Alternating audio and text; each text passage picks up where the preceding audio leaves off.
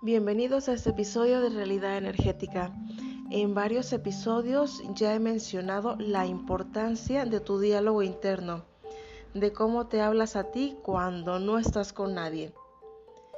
Cuando estás distraído, cuando estás con actividades, cuando estás solo contigo, antes de que te vas a dormir, cuando te estás bañando, cuando recién te levantas.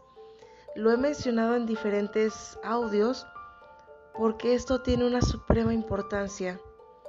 En la manera en cómo tú te hables a ti, las ideas que te des, lo que tú alcances a escuchar respecto a tu persona y lo valides, todo eso va a estar formando mapas mentales en tu mente, en tu mente subconsciente, que posteriormente se te obligarán a seguirla. Básicamente le estás dando comandos de orden a tu mente. Es por esto la importancia de que te conozcas, de que aprendas a escucharte, de que aprendas a detectar estos pensamientos que no son tan agradables y que vienen de tu mente. Que tomes en cuenta que el control lo tienes tú.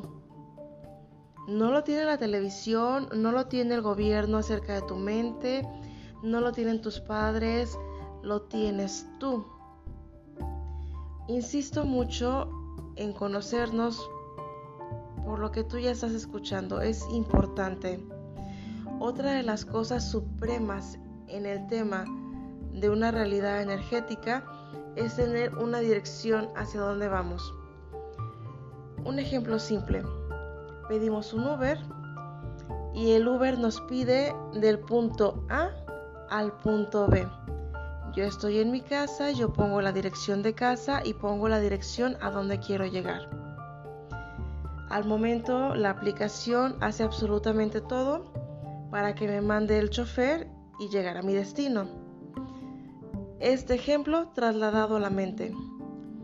Cuando tú a la mente le das un comando hacia dónde quieres ir y lo sostienes, esto ocurre, sí o sí.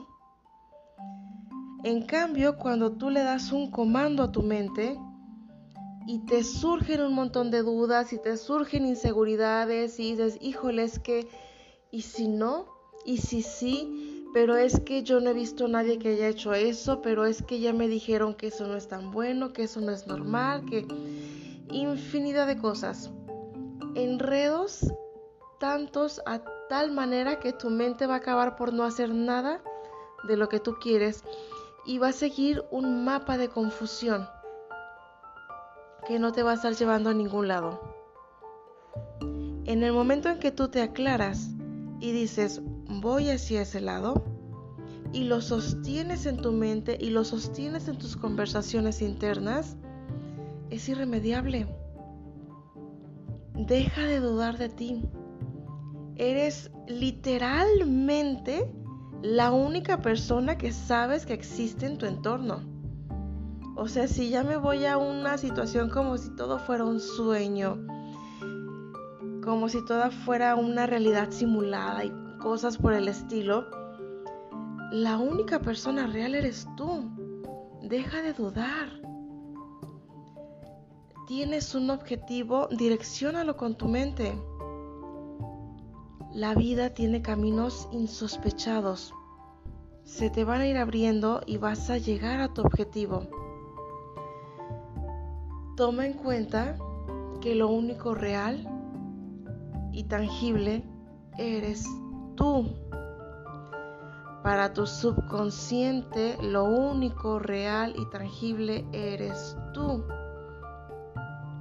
Es decir, temas de moral, de que, ay, no, es que, es que me dijeron que, por ejemplo, el dinero se gana nada más de tal manera, es que me dijeron que para presentar un proyecto tengo que tener una maestría y un posgrado, es que me dijeron que para casarme con tal persona yo tengo que tener tantos millones en mi cuenta bancaria.